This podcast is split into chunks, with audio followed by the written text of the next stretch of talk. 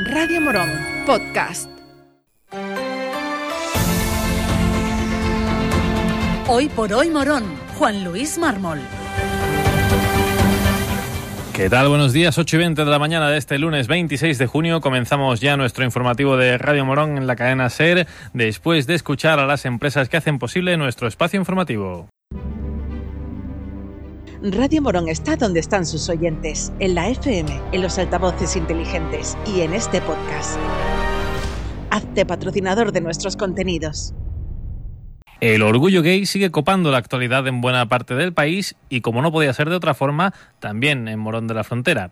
Si la semana pasada era Ama Morón quien llevaba la voz cantante, esta vez es Izquierda Unida quien se suma a las reivindicaciones de esta fecha que tiene en el 28 de junio su día. Juan Antonio Entrena hablaba a los medios en referencia al orgullo. Hoy, como todos los meses de junio, desde Izquierda Unida Morón, venimos a sumarnos a la celebración del orgullo gay, la fiesta reivindicativa del colectivo LGTBIQ+. Este año especialmente celebramos con mayor alegría por el motivo de la aprobación de la ley trans, una ley que viene a ofrecer la igualdad de derechos a las personas transexuales, una ley que ha sido aprobada y desarrollada por un gobierno progresista. Nos sumamos también a la reivindicación. Desde que las pasadas elecciones municipales y autonómicas irrumpieron los partidos de derecha y ultraderecha en los gobiernos, ha sido una irrupción promovida desde el odio, desde el odio hacia las personas gays, lesbianas y transexuales, y además de colectivos vulnerables como son las mujeres y los inmigrantes. A esta reivindicación de la Izquierda Unida Morón nos sumamos desde la igualdad y el respeto hacia todas las personas. Hoy celebramos el orgullo gay, pero todos los días del año son luchas constantes para seguir promoviendo la libertad de las personas en condiciones de igualdad plena y real. Y seguimos con el bloque cultural, pasamos ahora al carnaval. El Foro de Expertos, Peñas y Agrupaciones del Carnaval, la FEPAC, anunció en un comunicado la composición de su nueva junta directiva. Los carnavaleros de Morón se reunieron en Asamblea General el pasado mes de marzo y, allí pues se presentó la candidatura que fue ratificada por los asistentes. Así, esta nueva junta queda configurada con José Luis Martín Paul como presidente, Antonio García García como secretario y Francisco Javier Gamero Escobar como tesorero. Esta nueva junta agradece en un comunicado al equipo saliente todo el tiempo que ha estado al frente de la organización, siempre de manera altruista y desinteresada por su labor en la organización y embellecimiento de estas fiestas que el pueblo de Morón cada año acoge en sus brazos como se merece, haciendo que esta fiesta sea querida año tras año por el pueblo de Morón. Y también en ese comunicado agradecen la confianza depositada en esta nueva Junta, que espera estar a la altura durante esta nueva etapa para poder continuar trabajando por y para el Carnaval de Morón.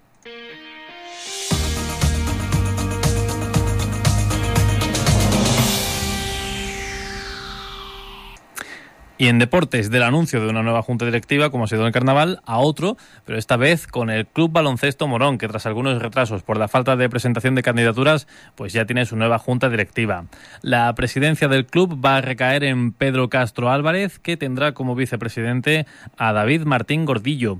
Con ellos estarán José Manuel Ordóñez Fernández en la tesorería, Francisco Valladares Salguero en la secretaría y como vocal Javier Castro Álvarez. En un comunicado del club asumen con el reto con entusiasmo, poniendo la mirada en el futuro de una entidad referente en el baloncesto andaluz y en el deporte moronense. Y próximamente se anunciarán las líneas generales de actuación para esta nueva etapa en la que esperan la participación activa de todos los socios. Por último, esta semana comienzan ya las noches del castillo con los conciertos de Cenet y Lin Cortés, que serán este jueves 29 y el viernes 30 en el castillo, como no puede ser de otra forma. Y ya desde hoy están eh, disponibles las invitaciones para el concierto de Javier Rival, que será el próximo 6 de julio. Recuerden que las invitaciones son para los asientos, pero son conciertos de entrada gratuita eh, para todo el que quiera asistir.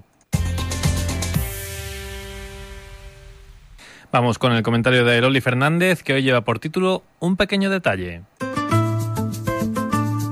Hablaron las urnas el 28 de mayo y el pasado sábado 17 quedó confirmado el gobierno municipal que trabajará por nuestros intereses y nuestro bienestar durante los próximos cuatro años. Ea, ya cada uno está en el sitio correspondiente en el que usted y yo hemos decidido, siempre y cuando usted y yo hayamos votado, claro porque la abstención ha sido significativa. Pero eso ya no importa, porque estamos ya a un mes de las próximas elecciones, esta vez generales, y ahí sí suben ligeramente. Hace poco que les decía lo del Día de la Marmota, una y otra vez, lo mismo, una y otra vez, pegadita de carteles, mítines, etcétera. Y venga, que cuando acaben estas haremos otra, que ya le hemos cogido el gustillo y votaremos, pues yo qué sé, por, por hacer a la marmota hija adoptiva de España, por buscar el gen perfecto del español o española, o por quien llevan más pulseritas en la muñeca. Da igual cuál es el motivo, lo importante es llevarlas. Predominan las de banderas, que son las más nombradas, ¿verdad, señor Francisco Martín, delegado del Gobierno en Madrid? Pues mire, aquí la que habla lleva en sus muñecas con orgullo infinito la de mis hermandades, la del Rocío, la de España, que lleva incluido el logo de la UME, Unidad Militar de Emergencia, y la de Andalucía, y la mejor de todas, la que me pone las pilas para afrontar cualquier dificultad en mi vida, y que fue un regalo de los chicos del aula específica del Instituto Fray Bartolomé de las Casas, y que pone, tú puedes y re que te puedes. Algo que quizás usted no pueda desarrollar. Mire, a mí me duele mucho la afirmación que usted dijo que los supuestos enemigos de España han hecho más por los españoles y por España que lo que han hecho todos los patrioteros de pulsera. Y remató, Bildu ha contribuido a salvar miles de vidas de ciudadanos. Usted con ese comentario se equivoca, y mucho, muchísimo. Bildu es el representante político de la organización criminal que asesinó a 857 inocentes, familias desmembradas, destrozadas y encima son injuriadas con este tipo de comentarios no caiga en el error de intentar olvidar el dolor de todas esas personas que por pertenecer a cuerpos del Estado, los mismos que guardan y defienden a su persona y que llevan con orgullo la bandera de su país, sean desprestigiadas por el mismo odio al que usted somete a todos los que orgullosos de nuestro país llevamos una pulsera de España en nuestras muñecas. Vamos ahora con el tiempo con Tony García de Meteo Morón. Muy buenas, Tony. Buenos días, amigos de la cadena SER. Un día más con ustedes para traer la información del tiempo ya en la jornada de este lunes. Un lunes donde la Agencia Estatal de Meteorología nos activa el aviso rojo por altas temperaturas.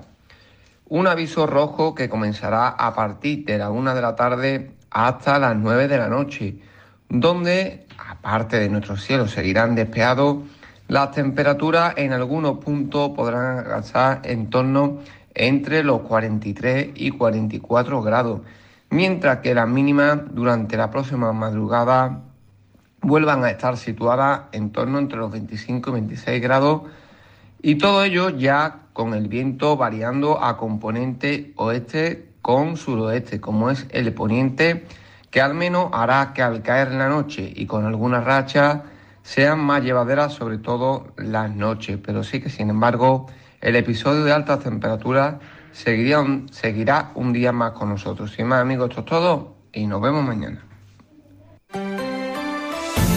Lo dejamos aquí, regresaremos a las 12 y 20 en el Hoy por Hoy. Que pasen buena mañana. Gracias por llegar hasta aquí. Si te ha gustado este podcast, suscríbete a nuestros programas y recomiéndanos a tus amigos. Así la comunidad de Radio Morón seguirá creciendo y con ella el mejor contenido local.